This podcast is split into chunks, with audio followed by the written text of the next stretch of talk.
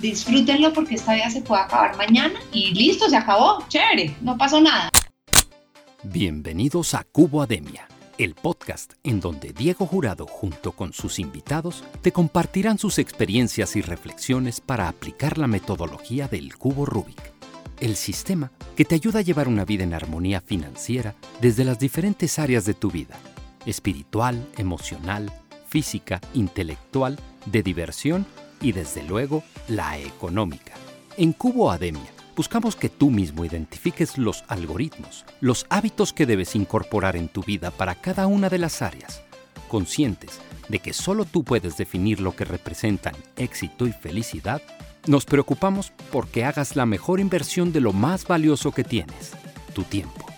Con ustedes, Diego Jurado. Hola, ¿qué tal estás? Te doy de nuevo la bienvenida a Cubademia, este espacio donde nos hemos marcado un objetivo, compartir contigo experiencias y reflexiones que nos inspiren y nos ayuden a llevar una vida en lo que hemos llamado armonía financiera. Para eso, hoy tenemos una gran invitada que seguro que de esto sí que tiene mucho que hablar. Tengo la fortuna de conocerla hace algunos años y de verdad que aquí hay armonía, también financiera pero vamos a ver de qué nos habla ella hoy. Ella es Catalina de Istizábal, es Health Coach en Medicina Funcional del Functional Medicine Coaching Academy. Ella es Health and Nutrition Advisor en Sanoviv Medical Institute. Es miembro de la junta directiva de ACOPS, de la Asociación Colombiana de Coaches de Salud y Bienestar. Yo creo que estamos con la persona indicada para que nos acompañe a encontrar bienestar. Actualmente además se desempeña como consultora en bienestar precisamente en varias empresas, entre ellas de Lima March, Matelsa y además tiene su propia empresa, ¿no? Maca Wellness. Pues Catalina, no sé, cuéntanos un poquito más de ti. A ver, ya con todo esto, pero además, ¿por qué consideras que deberíamos escuchar?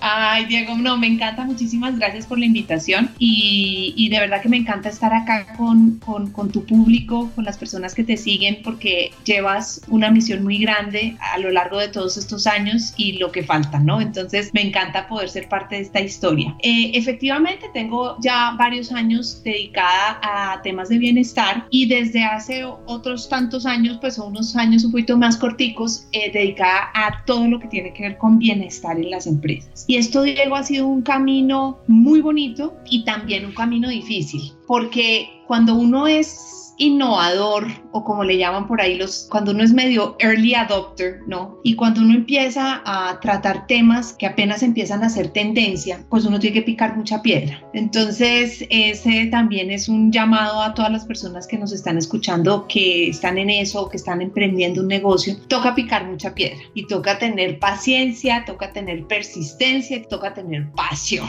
¿no? Y dentro de todo este caminar y este picar piedra, pues eh, se ha yo me he encontrado personalmente con un montón de cosas. Personas, eh, empresas, empresarios que están súper conectados con el tema del bienestar y que desde su ADN y desde su cultura empresarial y desde la sangre de los fundadores se percibe que el ser humano, que el empleado, que el miembro de esa comunidad que es esa empresa es el centro de todo y que lo más importante es que esas personas estén bien. Si esas personas están bien, el resto del negocio, el resto de todo lo que tiene que ver con el funcionamiento de esa empresa funciona. Richard Branson dice eso. Richard Branson tiene una frase buenísima, famosa, que dice, cuida de tus empleados y ellos van a cuidar de tu negocio. Entonces, ha sido un camino de picar piedra, lo digo porque si tú le preguntas a X empresarios, y obviamente no se trata de, puntualizar ni, de eh, señalar a nadie, todos te van a decir que sí, que claro, que el bienestar de los empleados es lo más importante. De ahí a que haya presupuesto, de ahí a que se haya una voluntad de cambiar ciertas cosas de la cultura y de, la, y de los procesos, de ahí a que el empleado también se empieza a empapar de esa cultura y empiece también a mostrar un apoyo hacia la empresa, hay un camino larguísimo y en esas estamos.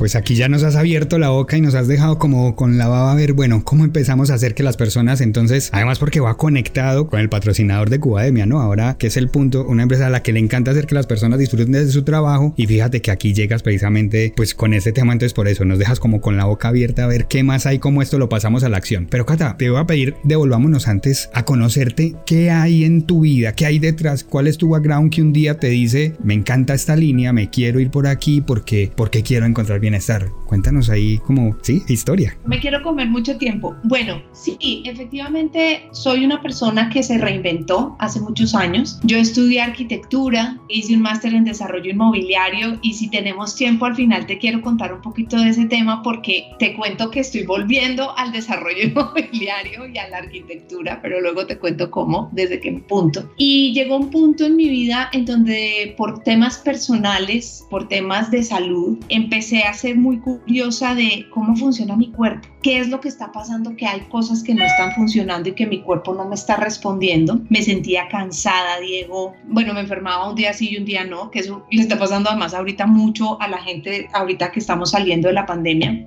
Y entonces empecé a ser muy curiosa de ese tema y empecé a rodearme de gente, a rodearme de, de mentores que me ayudaran a entender cómo funciona el cuerpo. Y resulta que me, me enamoré del cuerpo humano, de cómo funciona, cosas que incluso eh, no había encontrado respuesta simplemente con ir a un doctor, ¿no? Y respeto profundamente la profesión de doctor. Ahora viendo en retrospectiva, pienso que hubiera estudiado medicina, de haber sabido que hubiera estado en este punto y empecé como a estudiar y estudiar mucho el tema y me enamoré de cómo funciona el cuerpo y además empecé a ver resultados. Dije, estoy viendo resultados, ya mi sistema inmunológico estaba mucho mejor para entonces, ya no me estaba enfermando tanto, bajé de peso porque tenía un sobrepeso importante, o sea, empezaron a funcionar un montón de cosas que entonces me llamaron mucho la atención y empecé entonces a decidir y a definir qué es lo que tengo que hacer o qué puedo hacer para que esto tan bueno que me está pasando a mí se lo pueda yo transmitir a otras personas y los pueda conectar con eso. Y ahí empezó todo este camino de bienestar que ha tenido unos altos y unos bajos. Y la vida también me ha enseñado, Diego, en que bienestar no es solo la ausencia de enfermedad y que yo puedo tener una enfermedad física, pero puedo estar en bienestar y puedo estar sana. Fíjate, esa, discúlpame aquí, Cata, fíjate que precisamente, o sea, tú dices, bueno, yo me hice consciente, pues porque yo lo vivía, ¿no? Entonces estabas enferma un día sí, un día no, y, y bueno, el tema del sobrepeso y demás, pero ¿qué es lo que te hace tomar conciencia? Porque si estás de acuerdo conmigo, yo creo que hay, hay muchas personas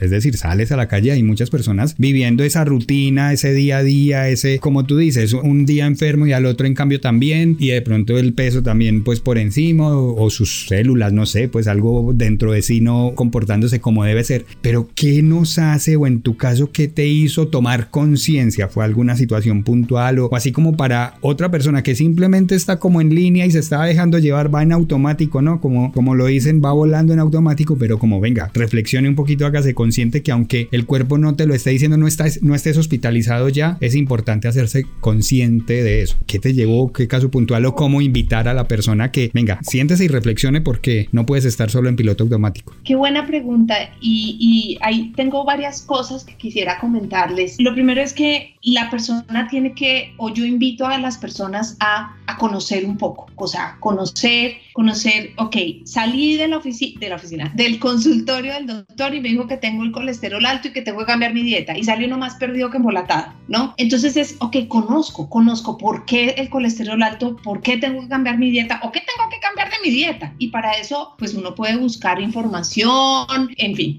El segundo punto que es bien importante es entender por qué ese cuento sí es conmigo. Las ciencias del comportamiento, Diego, hablan, hay un modelo muy bonito en ciencias del comportamiento que es el modelo transteórico del cambio y habla de cómo las personas toman decisiones, pero también en función de los estados en donde están. Una persona puede estar en un estado de precontemplación, es decir, que yo salgo del consultorio del doctor, me dijo que tenía colesterol alto y digo, ah, ese doctor como es exagerado, eso no es conmigo. Este cuento no es conmigo, es un estado que se llama precontemplación. Pero tú puedes, al conocer, que es lo que yo digo, puedes entrar en un estado de contemplación que es, venga, vale, mi esposa me está dando cantaleta, venga, pues entonces yo investigo qué es lo que está pasando y cómo es que esta cosa se relaciona con mi vida. Entender qué es lo que pasa nos lleva a un estado de tomar acción, de planear, de preparación primero para llevarnos a tomar acción. Entonces yo tengo que entender eso y el tomar acción, que es otro punto de este modelo transteórico del cambio, y además el último, que es el más difícil, que es el mantenernos en esas decisiones que tomamos, para mí es un estado en donde yo merezco y entiendo que me merezco estar bien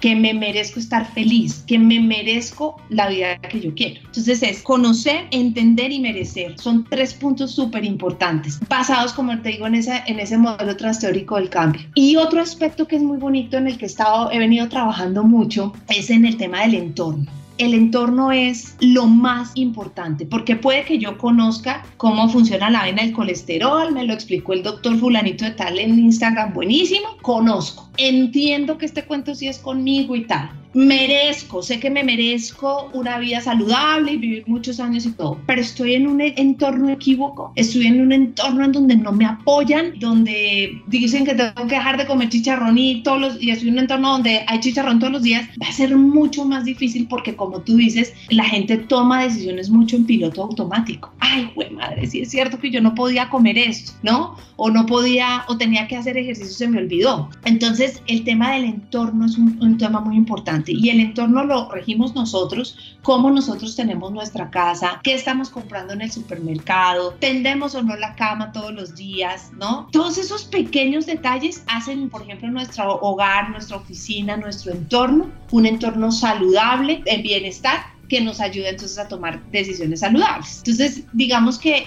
para responder tu pregunta es, yo tengo la fortuna de ser una persona que tengo muy alta autorregulación. La autorregulación es una, es una característica o una, fortaleza de carácter, así le llaman. De hecho, las personas pueden ir a un, instituto que se llama VIA y ahí uno puede hacer un test que le muestra cuáles son sus fortalezas de carácter. Mi fortaleza de carácter número uno es la autorregulación. Y la autorregulación es ahorita que decías, tú es que tú siempre has sido juiciosa, sí, porque tengo una autorregulación muy alta. Entonces, si a mí me dicen, Cata, usted tiene que dejar de comer esto, esto, esto, esto, esto, yo lo hago. Hace dos años me dijeron, usted tiene que dejar de comer huevo, almendras, marañones, o sea, todas las cosas que más me gustaban y lo hice por un año. Me la inventé, me reinventé, hice todo y lo hice porque salí con un test de intolerancias alimenticias eh, con esas vainas altas. Pero el, todo el mundo tiene esa autorregulación. Entonces, mi recomendación ahí es es, venga, entienda, conozca, entienda, sepa y trabaje en esa parte de que usted merece estar sano, no saludable, sano, porque es que estar curado y, digamos, eh, saludable a estar sano son dos cosas muy diferentes. Y entonces buscar el entorno adecuado para poder entonces no irnos en piloto automático, sino tomar las decisiones que son más apropiadas. Nos lo has dejado aquí súper claro. Ojo, que este cuento si es contigo. O preguntémonos, no, pilas, pilas, pues que este cuento si es conmigo. Esto de, esto de estar, y además nos dejas por ahí ese tema. No es lo mismo sano que saludable. Listo. Ayúdanos con esto, Cata, aterrizar este concepto de bienestar. Porque puede sonar como muy allá, muy, muy New Age, muy, uy, vámonos todos a la, a la India, a la montaña, no sé. Ayúdanos a aterrizar este concepto de bienestar. ¿Cómo lo entiendes tú? Y no sé si tenga que ver con este modelo transteórico del cambio del que nos has hablado, en el que nos hablas de conocer, entender, merecer y sobre todo pues en este entorno, vigilar pues también el entorno, hacernos conscientes de en qué entorno estamos, pero este concepto de bienestar, ¿Qué es para ti? ¿Qué es lo que promueves en las organizaciones? Claro, muy buen punto porque primero se volvió una palabra muy de moda y cuando está de moda se vuelve paisaje. Y como dices tú, se puede volver como súper etéreos, como que eso está por allá, ¿no? Y entonces... Sí, que, es lo bonito, discúlpame ahí que es lo bonito para poner en la foto y mira, pero no, venga, que eso cómo se aterriza y cómo lo pasamos a acciones concretas. Y fíjate que en español bienestar se utiliza para todo. Una cosa que he aprendido es, o sea, por ejemplo, en inglés existe la palabra wellness, pero también existe la palabra well-being. Y si tú buscas en un traductor o en un diccionario, wellness y well-being en español se traduce como bienestar, pero son dos cosas completamente diferentes. Para contestar tu pregunta, bienestar o wellness, ¿no? Se refiere a ese estado donde las personas están y se sienten bien física, mentalmente, ¿no? Entonces, eso puede pues incluir estas actividades que promueven su salud, que promueven que están contentos, un estilo de vida balanceado. Pero el well-being, que yo lo traduzco como bien ser, porque digamos que es un poquito más allá, es el, como el paso número dos del bienestar, va más allá de esa salud física y mental. Ese estado de la persona de contentamiento, de satisfacción con su propia vida. Entonces eso incluye procesos de mente, cuerpo, espíritu, propósito, relacionamiento social, el trabajo, el entorno, que también es tan importante. Entonces, cuando empezamos a hacer esa distinción, ya nos podemos con el well-being o el bien ser ir mucho más a profundidad, que es, ahorita que me estabas preguntando cómo lo llevamos a las organizaciones, es eso, es cómo llegar a ese bien ser o a ese well-being corporativo, en donde tenemos que, obviamente, empezar a incluir estrategias que se refieren a la cultura de la empresa, hay que trabajar con los líderes, Diego, como no tienes idea, porque los líderes son absolutamente claves para este proceso. Obviamente los valores de la, de la empresa y eso se combina con los procesos, la tecnología, el entorno y que incluso trabajando en todo esto podemos mejorar el entorno para que también se mejore el, el bien ser de los empleados y al final del día es para que todos prosperen. Pero entonces aquí entra un tema de, es una responsabilidad individual o es una responsabilidad colectiva, porque el bienestar así como te lo mencioné, pues es una responsabilidad pues muy individual. Ah, cierto que tengo que hacer ejercicio y tengo que cuidar mis finanzas porque el bienestar financiero es un tema clave también, un punto muy importante que tenemos que tener en esa, en esa ecuación, pero es un tema más de un esfuerzo más individual. Cuando hablamos de bien ser y lo llevamos al tema corporativo, tiene y debe y solo va a funcionar si es una responsabilidad colectiva. Uy, qué, interesante queda ahí, porque precisamente cuando me hablabas de eso y, yo una de las preguntas que tenía, uno de los puntos era, bueno, ¿cómo queda asociado este concepto de bienestar, digamos, con el concepto de felicidad, que también puede ser algo como tan individual, sí, como tan difícil de aterrizar, pues este concepto de felicidad, de hecho, aquí en Cubademia lo que defendemos es que como el cubo Rubik es un juego de niños, ¿no? Sea como un niño, atienda las diferentes áreas de su vida y usted va a ser feliz. Pero aquí nos hablabas entonces como de bienestar diferente, o del wellness diferente de, del well-being, pero entonces en este bienestar que es como más individual y este otro es más genérico, ahí realmente como que siento que, venga, me, perdí porque pensaría que el concepto de felicidad lo estaba asociando de hecho más a este segundo paso que tú hablas del well-being. Ese sería pues como un concepto que yo estaba asociando cuando me lo explicabas así, más al concepto de felicidad, pero no, resulta que ese es más colectivo comparten un poquito, expláyanos ahí este, este tema, ¿por qué o no se está interpretando bien y no, y no debemos asociar well-being con felicidad? Pero si es así, ¿por qué? Sí, hacer la reflexión, ¿por qué es colectivo? No, definitivamente es que va de la mano, porque además si empezamos a pensar en la felicidad como un punto a llegar, nos fregamos. Cuando hablamos de bienestar o de wellness y de well-being, estamos hablando de todas maneras de un camino, de un paso a paso. ¿Cierto? Y en ese paso a paso, si yo estoy, me estoy sintiendo bien, estoy, medianamente contento. Si ya estamos en ese proceso de well-being, es decir, de, que, como te digo, que va más allá de esa salud física y mental, en donde estoy contenta, donde estoy satisfecha con mi propia vida, uno está feliz todo el día. Ahora, ahí pensándolo bien, a mí me gusta cambiar un poquito y hablar de pronto no tanto de felicidad, digamos la felicidad puede asociarse a una emoción de no, momentánea, nada, a gozo, a gozo. Cuando tu vida está en gozo, puedes tener 30 mil problemas a tu alrededor, pero estás estás en gozo. Sí, aquí lo usamos es como disfrutar, ¿no? El disfrute. Coger la frutica, exprimirla y sacarle todo el juguito. Ese es el disfrute. Incluso aunque sean problemas y situaciones por mejorar, porque hay muy rico ese concepto que traes de el camino. Es que el camino es el que se disfruta, no, no es la llegada al concepto de felicidad porque está al final. Ven, Cata, pero entonces, dime. Ni la meta, o sea, como que, uy, yo tengo una meta y esa meta, entonces, no, es así se la meta chiquita, pero disfrute cada cosa que hace. Sí, el disfrute está relacionado, estoy de acuerdo con ese tema de gozo. Nos hablabas, Cata, como de la importancia de los líderes en las organizaciones, pero aquí sí empiezan a compartir. Ven, entonces en las organizaciones estos conceptos de wellness, de well-being, de goce, de disfrute, bueno, como se quiera, ¿cómo lo empezamos a, digamos, a llevar a una organización cuando de alguna manera tenemos ese concepto de trabajo? Y voy a trabajar y una mañana más y vale a ver si llega a fin, si llego a fin de mes. ¿Cómo llevar eso para que seamos capaces entonces de gozar el camino, de disfrutarlo y de, y de este día con día es lo que no está haciendo gozar? ¿Cómo lo llevamos allá? Eh, fíjate que primero es como entender bien el concepto. Me estoy acordando ahorita que en estos días, hace como dos semanas, vi en link que una persona había puesto como un flyer que habían puesto en quién sabe qué empresa, pues porque por respeto, pues obviamente tapó el, el nombre de la empresa. Y era un mensaje que decía algo así como, no venga a socializar a la empresa. El trabajo no es fun, o sea, no es divertido. Eh, esto, esto, no es, aquí no es para disfrutar. Aquí, como, un, como un jefe que una vez me decía, aquí no vinimos a ser amigos. ¿Cómo que no? Haz de cuenta, haz de cuenta, ese era el mensaje. Y yo lo leía, yo decía, no puedo creer que lo que estoy leyendo y ese jefe diciendo, aquí no venga a socializar y si vemos que usted está socializando, entonces va a recibir una penalidad en unas cosas que uno dice, no puedo creerlo, porque qué pena, el trabajo es divertido y si no es divertido, cuestionémonos entonces qué es lo que está pasando. Diego, hoy en día hay una cantidad de personas que son másteres en temas organizacionales, en psicología organizacional, en desarrollo organizacional, que dicen, por ejemplo, el cuestionamiento de si vale la pena, por ejemplo, mantener a una persona persona tóxica que tiene un desempeño alto. Fíjate hasta dónde hemos llegado,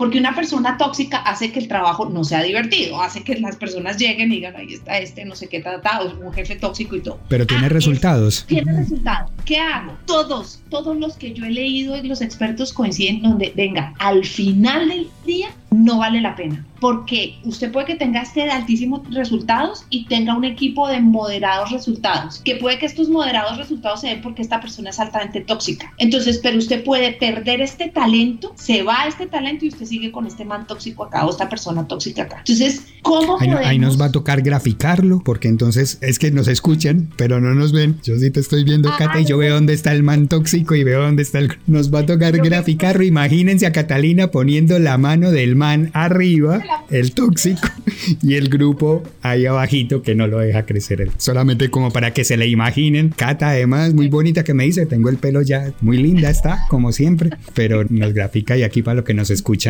nos toca ambientarlos.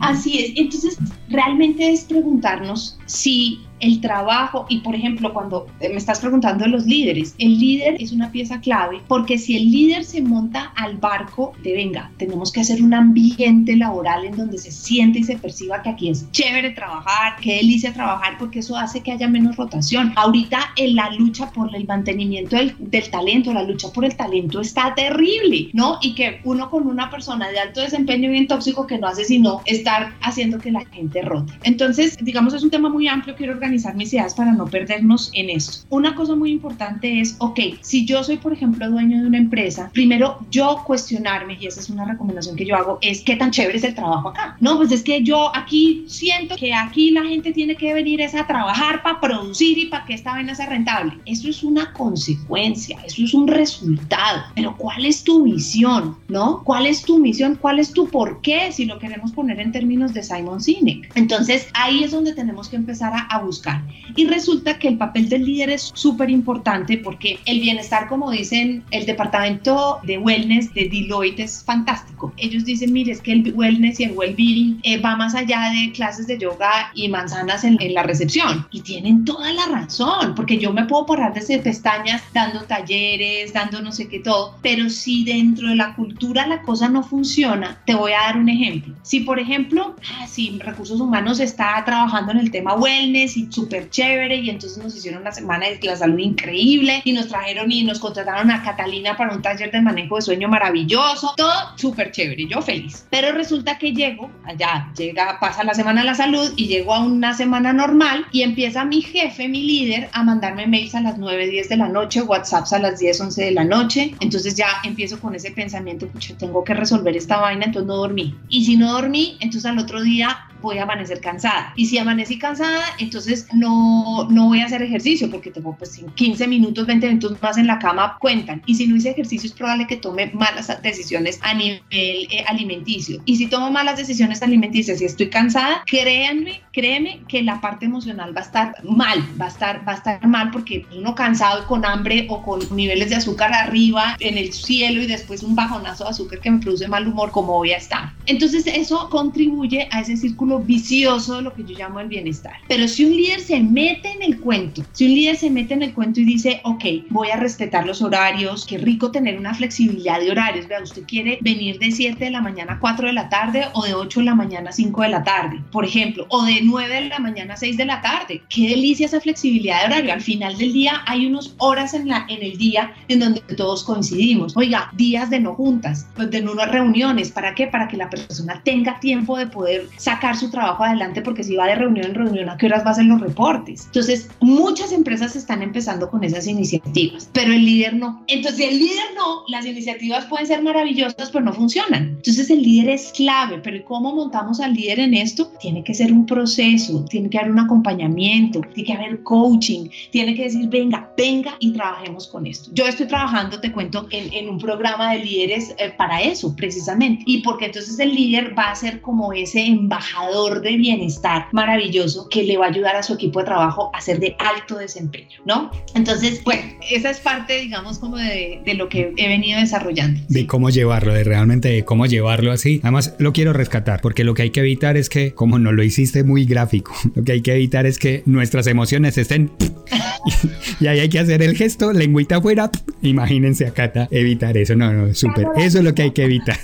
no, está súper bien, muy claro, Cata. Y además la importancia de que el líder realmente esté conectado pues con el tema. Aquí tengo que decirlo también. Dicho sea de paso, no me dejarán mentir cuando me escuchen pues en el, en el equipo. Uno de los puntos que más me gusta rescatar con, constantemente es el tiempo es lo más valioso que usted tiene. Y no tiene ningún sentido estar aquí todos los días si usted realmente no lo está disfrutando. Entonces, de alguna manera, esto que vienes a decirnos es, ojo, que desde el liderazgo, desde el líder, tiene que estar enfocado en eso, escuchando esas ideas de las, de las personas. Llaman mucho la atención todos los tips que nos, que nos vas dejando.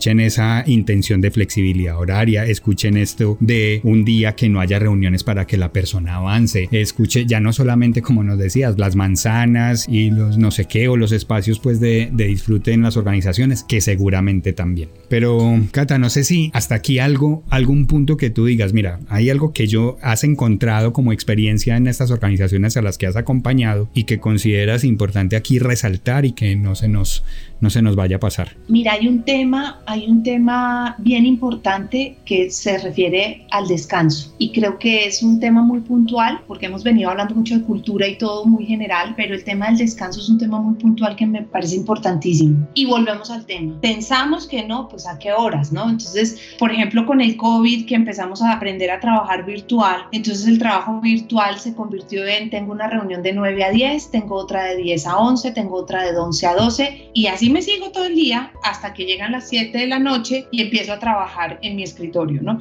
El tema del descanso es súper importante y es también un tema que yo trabajo mucho con las empresas y que lo estoy combinando con el tema de manejo de tiempo, porque entonces, ¿qué es lo que pasa? Que pensamos que entre más trabajamos, más productivos somos y eso es completamente el contrasentido. Te lo voy a poner desde este punto de vista que se entiende bastante bien. Hay un estilo de entrenamiento físico que se llama HIIT HIIT, de pronto quienes no lo conocen, es algo así como High Intensive Interval Training. Eso es, High Intensive. Entonces es entrenamientos muy potentes en intervalos. Entonces cuando tú haces HIIT, son entrenamientos muy corticos en donde haz cuenta que, estamos en una montaña, en la base de una montaña y el entrenamiento HIIT es pegar un pique arriba, arriba de la montaña. Ese es un HIIT, porque es una cosa, o sea, es un periodo muy cortico porque subes la montaña en, no sé, 5 segundos, pero lo vuelves a repetir varias veces, por eso son intervalos. En ese modelo de entrenamiento, los periodos de descanso son tremendamente importantes y hacen parte del modelo. El entrenamiento HIT tiene unos periodos de descanso importantes. Pasemos eso a el día a día en tu trabajo tú tienes, o sea, todos tenemos voltajes altísimos en el trabajo. Haga de cuenta que son esos piques subiendo la montaña. ¿Cómo es posible que no tenemos periodos de recuperación?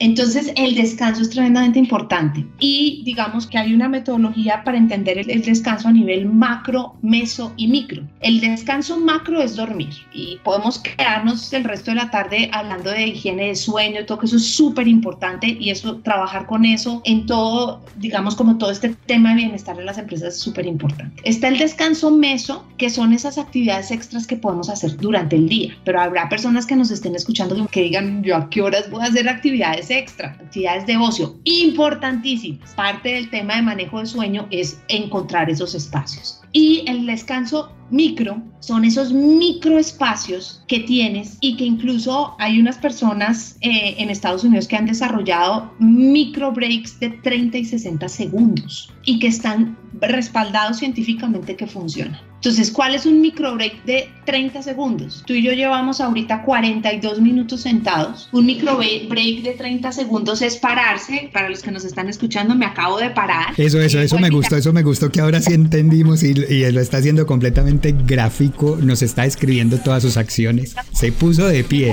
Cata cojan, tómame tiempo. Me puedo parar, estiro mis brazos, estiro mis piernas. qué pena con lo que nos escuchan, lo que nos escuchan, pero a mí me tocó hacerlo también, entonces nos ponemos de pie. Claro, hago una sentadilla, puedo hacer una respiración profunda, estiro el cuello y me vuelvo y me siento.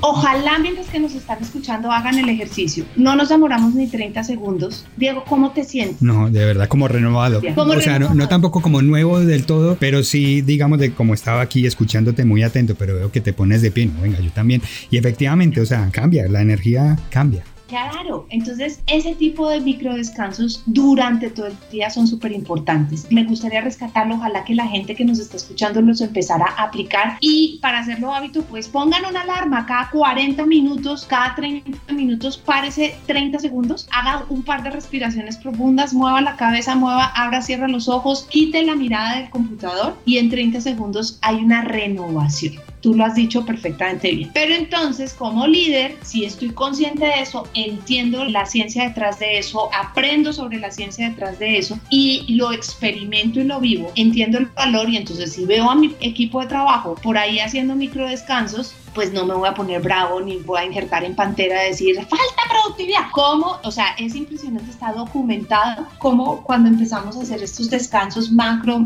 trabajar en descansos macro, meso y micro, aumenta la productividad. Entonces, sí, ese es un punto muy importante para trabajo. Para pues, que no se nos quedara ahí sin comentarlo. Ahí ya lo importa. Sí, dime. Otra cosa que gustaría agregar y es ver el bienestar, como es un tema colectivo, es también ver el bienestar y todo esto desde la otra perspectiva. ¿A qué me refiero? Hoy en día también se está dando mucho en donde el empleado, el trabajador, el empleado empieza a exigir, ¿no? Entonces, oigan, mis horas libres o mis ratos de no sé qué, y todo eso está muy bien porque hace parte de precisamente lo que estamos buscando. Pero también no se puede volver algo absoluto no, no me pidas horas extras porque yo tengo flexibilidad de horario, mi horario es hasta las 4 de la tarde, yo ya me voy. Oye, pero tenemos una crisis, tenemos un problema. Y en palabras de un personaje que yo admiro mucho, que se llama Simon Sinek, en palabras de Simon Sinek, es, se vale pedirle a tu empleado, venga, necesito que nos quedemos tarde, necesitamos sacar esta crisis adelante, necesitamos que, yo sé que su horario es hasta las 4 y que tiene familia, que tiene clases, pero necesitamos sacar esto adelante, por favor, quédese.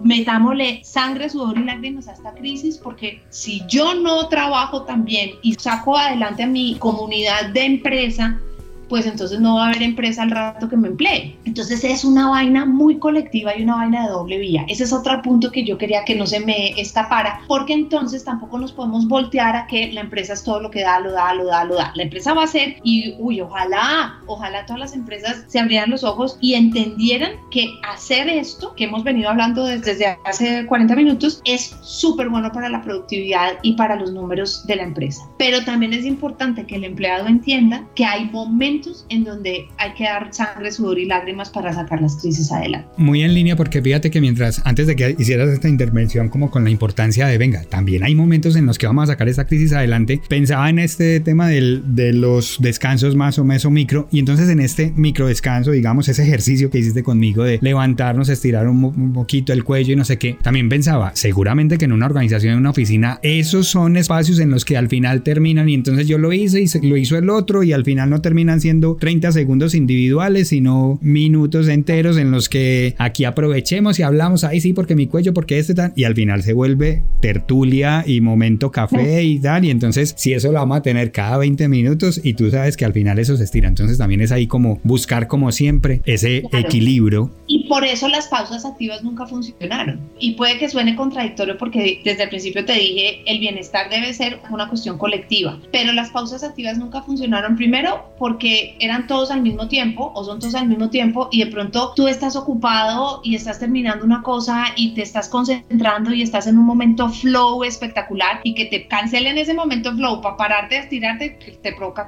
matar y comer del muerto. Número uno y número dos se vuelve tertulia, se vuelve chiste, se vuelve no sé qué. Iba a ser algo de 10 minutos, se convirtió en 20. Y por eso los micro breaks son tan importantes, porque es una cosa de, muchachos, ya llevo mucho tiempo sentado y es una cosa individual de 30 segundos y me vuelvo y me siento. Ahora pueden ser un poquito más largos porque todos nos podemos parar por un vaso de agua. Entonces, si digamos, si tú y yo estuviéramos como compañeros de trabajo, la recomendación sería, Diego, Diego, vámonos por un vasito de agua. Se va uno a la estación de, de, café por un vasito de agua y vamos conversando, ve cómo ves este reporte, cómo ves, o sea, seguimos trabajando, pero estamos haciendo una interacción diferente y estamos haciendo una pausa, estamos cambiando el observador, estamos cambiando el punto de vista a donde estamos, nos tomamos el vaso de agua en la estación de café y regresamos a nuestro puesto. Y te demoraste dos minutos.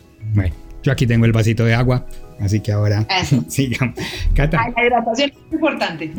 Eso, ya fui por el Ivor. Cata, te comparto que Cubademia está patrocinada por El Punto. Es una empresa que le encanta hacer que las personas disfruten de su trabajo a través de la distribución de materiales de oficina. Y nos pide que te preguntemos qué es a Catalina Aristizábal, todo lo que hemos escuchado de ella, además arquitecta, qué es lo que más te gusta de tu trabajo.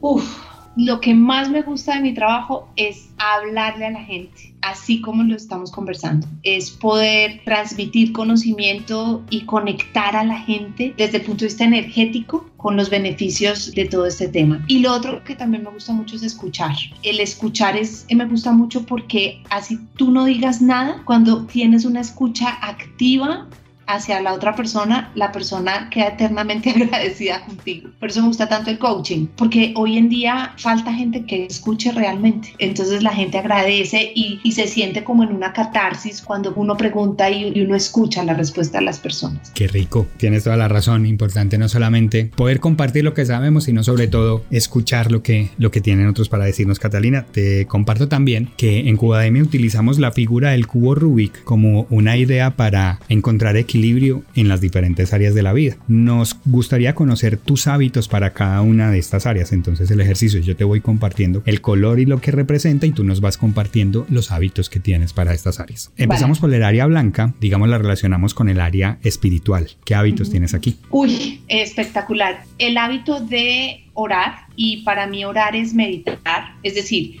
en el momento en que estoy orando y creo en Dios, o sea, no soy una persona agnóstica, creo en Dios, entonces oro y mientras oro meto prácticas de meditación. Prácticas me refiero a, a, respiración y eso. Dentro de esa parte blanca espiritual leo todos los días la palabra, la Biblia. Es mi práctica diaria. Qué rico, nos movemos al área azul, que la comparamos con el desarrollo intelectual. ¿Qué haces para aprender cada día algo nuevo? Es importantísimo como pilar tener ese pilar azul de conocimiento. Y esto lo aprendí en Matelsa precisamente porque Matelsa uno de los pilares que tiene es el conocimiento y es cuando tú lees un libro o escuchas un podcast o lees un artículo o ves un documental, estás captando el conocimiento de una o de muchas más personas de una vida entera de, de investigación, de experiencias, de vivencias y las estás captando todas, por ejemplo, en un libro. Entonces tú estás absorbiendo el conocimiento de una persona que lleva años investigando, estudiando, viviendo, trabajando en los temas.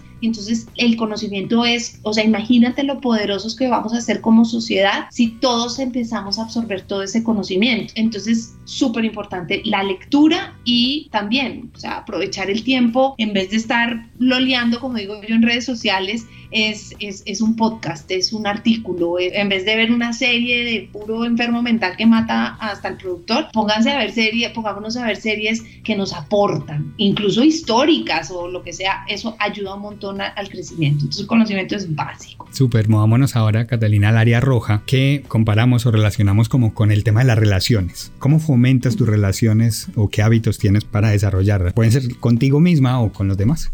Sí, yo trabajo mucho, digamos, a nivel personal, pero también a, nivel profesional cuando trabajo con las empresas, el tema de comunicación. La comunicación desde el aprender a escuchar y tener escucha activa y aprender a hablar no solo con las palabras, sino también con el lenguaje corporal. Entonces, la parte de las relaciones es muy importante el tema de la comunicación y el tema de la empatía. Es decir, incluso también le podría yo ahí meter, ahí se me fue el nombre, se, se me fue la palabra, la compasión. Entonces, empatía y compasión. Entonces, ¿qué quiere decir eso? Es te escucho, te entiendo y me pongo en tus zapatos. Y no juzgo. Es decir, como dice Leo, mi esposo, tú lo conoces, es que Cata, tú no sabes lo que hay del otro lado del WhatsApp, por ejemplo, que no me ha contestado. Es que me contestó como raro. No sabemos lo que está del otro lado de la línea, del WhatsApp, del email, de la misma persona. Entonces, muy importante eso. O sea, como no juzgar, no tomar precipitadamente como ideas de lo que está pasando, sino escuchar, ser empático y entonces poder pues ahora sí que, que, mejorar esa comunicación para las relaciones humanas. Y en ese WhatsApp, a propósito que nosotros somos los que le ponemos el tonito. Eso ahí está escrito y uno es el que le pone el tono con el que el otro habló. Muy gracioso. Cátano, vámonos al área verde. Esta área la, la comparamos como con la salud, el cuidado del cuerpo. ¿Qué hábitos tienes? Que aquí sí eres la maestra, bueno, en todos, pero aquí, ¿qué pues, hábitos tienes? Sí, y, y, fíjate que, ojo, porque lo principal es aprender a leer el cuerpo, escuchar tu cuerpo y de ahí se deriva todo. Entonces, ¿qué hábitos tengo yo? Escuchar mi cuerpo. Yo vengo alimentándome de una manera desde hace tanto tiempo y resulta que he estado sintiendo esto, esto, esto que no me parece tan chévere. Venga, revaluemos. Entonces, escuchar el cuerpo es muy importante. Hábitos, pues la alimentación, por ejemplo, con, con la alimentación tengo reglas muy claras que tienen que ver con ciencias del comportamiento, precisamente. O sea, reglas muy claras como, pues en mi casa no compro gaseosa, pues porque si no hay gaseosa, pues no me la tomo. Claro, a mí hace rato que no me gusta la gaseosa, pero o en mi casa no compro mecato, porque si compro mecato, mis hijos se lo comen. Nunca les he prohibido, por ejemplo, comer mecato. Si van y va, pues problema de ellos. Nunca se los porque en la prohibición hay un tema delicado, pero en la casa no hay. Entonces, por lo menos en este entorno, no hay mecato. ¿Qué pasa en mis hijos? Que no son mecateros. O sea, como que pueden y de pronto, ay, sí, pero dejan la mitad porque no están acostumbrados a comer. La actividad física es súper importante y esa la combino con actividad de ocio. Es decir, eh, de pronto no tengo, me encantaría pintar, cocinar, hacer mandalas, tejer, todo, pero no me da tiempo. Entonces, una actividad de ocio es mi misma actividad física, que es el baile. Entonces amo bailar, soy súper empeliculada con la bailada, soy la más vieja de la academia, bueno, vieja por decirlo de alguna manera. Es, en, en fin, la actividad física es muy, muy importante. Y eso es el descanso. O sea, para mí, dentro de, todo, el descanso es súper importante y eh, aplico todo esto que les comenté del descanso. O sea, dormir bien, tener una buena higiene de sueño, tiene que ver con la última, a qué horas como mi última comida, a qué horas me tomo mi último vaso de agua, a qué horas veo mi último pantallazo, a qué horas me lavo los dientes. Todo eso hace parte de la higiene de sueño. Procuro dormirme a la misma hora todos los días, que es una de las cosas más importantes que puedes hacer con temas de sueño. Y esos descansos. Me paro me estiro y aparte pues este relojito maravilloso dice tiempo de pararse. Ay, listo, entonces ya me paro. Esos son, y bueno, pues obviamente cuidar las relaciones sociales. ¿Sabes una cosa también, Diego, muy importante y esto lo tengo que confesar, lo que lo aprendí, o mejor dicho, lo perfeccioné en pandemia? y es la parte de bienestar financiero. ¿Cómo Pero te me estás adelantando porque ahí llegamos ya al área amarilla, entonces ah, apárate, apárate, apárate ahí un ratito.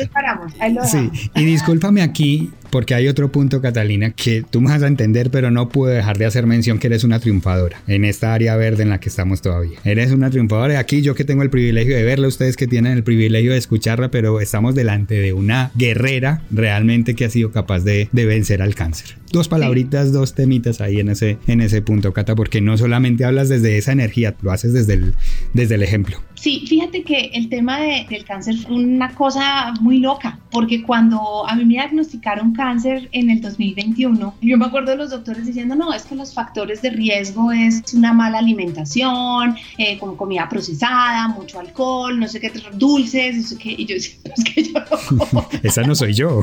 Y gente que no duerme, yo, pucha, pero yo duermo. Gente que no hace ejercicio, yo, pero es que yo no entro en esa estadística, o sea, ¿qué pasó? ¿No? Y obviamente entra una parte emocional gruesísima, súper fuerte, decir, pero ¿qué pasó?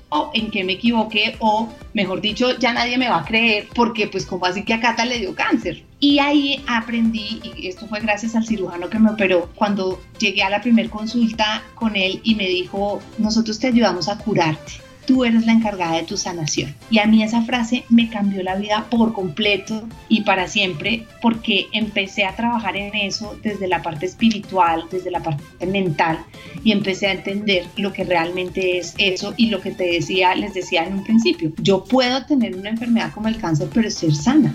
Claro, y vivir en gozo y todo, y eso me lo enseñó el cáncer. Entonces, em, ha sido una experiencia bien interesante, una experiencia incluso desde el punto de vista físico de entender mucho más la, la enfermedad, entender que no todos los cánceres, por ejemplo, eh, reaccionan a una quimioterapia, pero ojo que esto es un tema súper personalizado esto yo no estoy diciendo que no o que sí, simplemente es, o sea, me enseñó a que, a que las personas que tengan, digamos, unas circunstancias similares, pedir opiniones, pedir segundas opiniones, estudiar, leer y, y tomar unas decisiones muy desde la mente humana, pero también mucho desde la parte espiritual.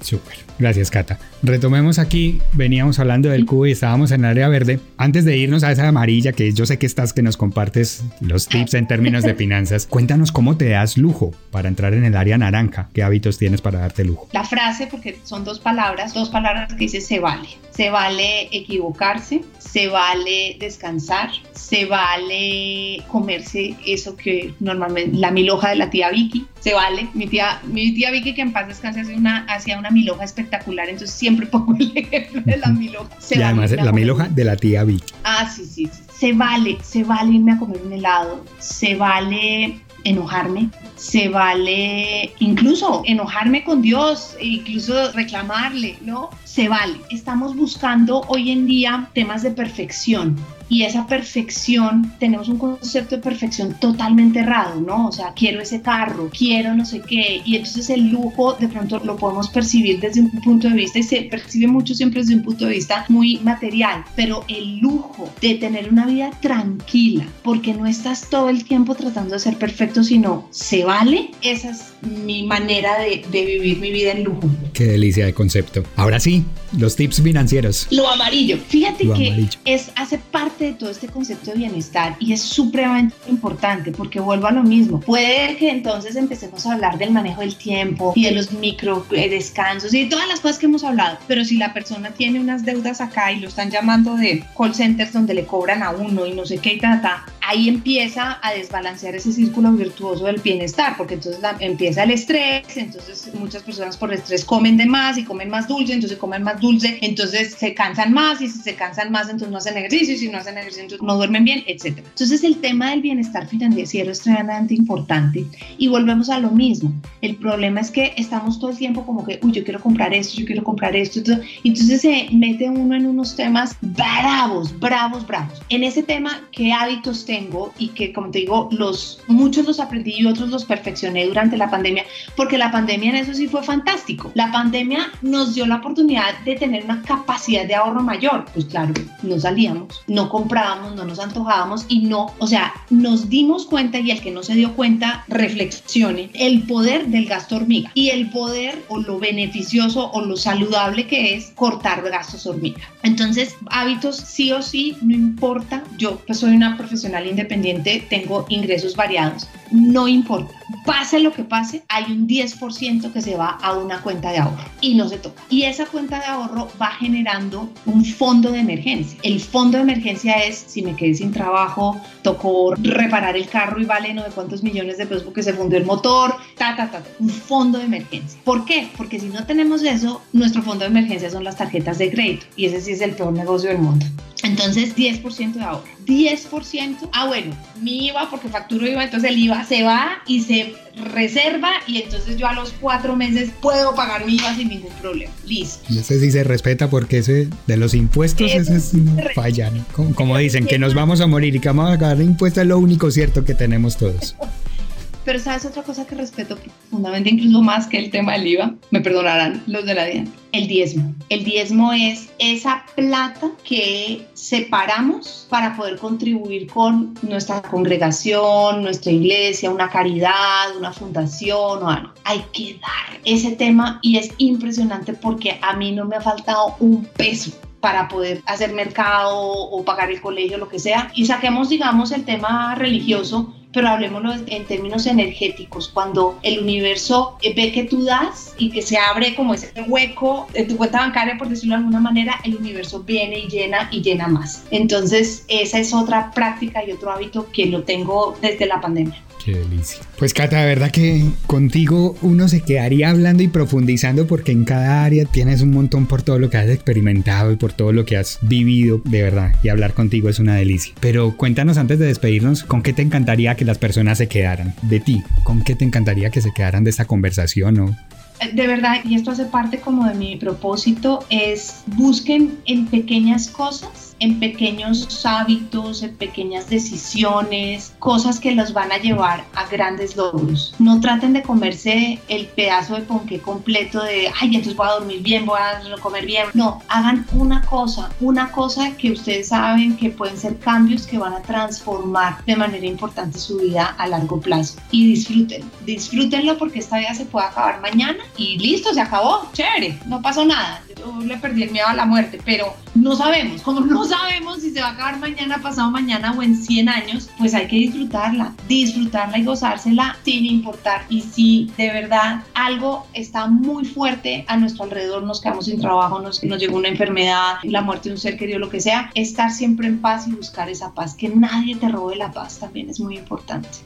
ojalá nos quedemos todos con eso. Quédate en paz, que nada te robe la paz. ¿En dónde te pueden encontrar? ¿Dónde pueden saber más de ti? Déjanos tus coordenadas. A ver, yo te cuento que tengo mi cuenta de Instagram que es Catalina Aristizabal Coach. Pero la verdad, de vez en cuando que la alimento, quiero serles muy sincera, estoy más activa en LinkedIn. En LinkedIn me pueden encontrar como Catalina Aristizabal y allá ahí sí estoy como más activa en todos estos temas. Y ahí me pueden escribir o me pueden escribir a los mensajes de, de Instagram para cualquier cosa. Pues Catalina, ahí que nos dejas como la, señal y las coordenadas, de verdad que ha sido un placer tenerte con, con nosotros en este espacio. Qué delicia. Muchas gracias por aceptar la invitación. Y muchas gracias por la invitación, por pensar en mí, me encanta, ya se darán cuenta que me encanta conversar de estos temas y bueno, qué rico, qué rico poder haber estado con todos ustedes, muchas gracias. Y a ti, que te has quedado hasta el final de este episodio, te agradezco mucho y espero que realmente te quedes con alguno de todos esos mensajes que nos ha compartido Catalina. Nos ha hablado del círculo virtuoso del bienestar, nos ha hablado del modelo transteórico del cambio, donde nos enseña primero a conocer, a entender, a merecer, a pensar también en el entorno en el que nos encontramos y nos deja con esto. Oye, quédate en paz, que nada te robe la paz, aparte de todos los tips que nos ha regalado. Así que a poner en práctica algo de esto que nos ha, que nos ha compartido hoy Catalina. Cubademia, recuerda, está patrocinada por El Punto, una empresa que a través de la distribución de materiales de oficina le encanta hacer que las personas disfruten de su trabajo. Les encuentras en su sitio web www.elpunto.com.co. Dedica tiempo a tus clientes, que El Punto se dedica a tu empresa. Yo te espero en nuestro próximo episodio. Y por lo pronto, recuerda que ser feliz, como el cubo Rubik,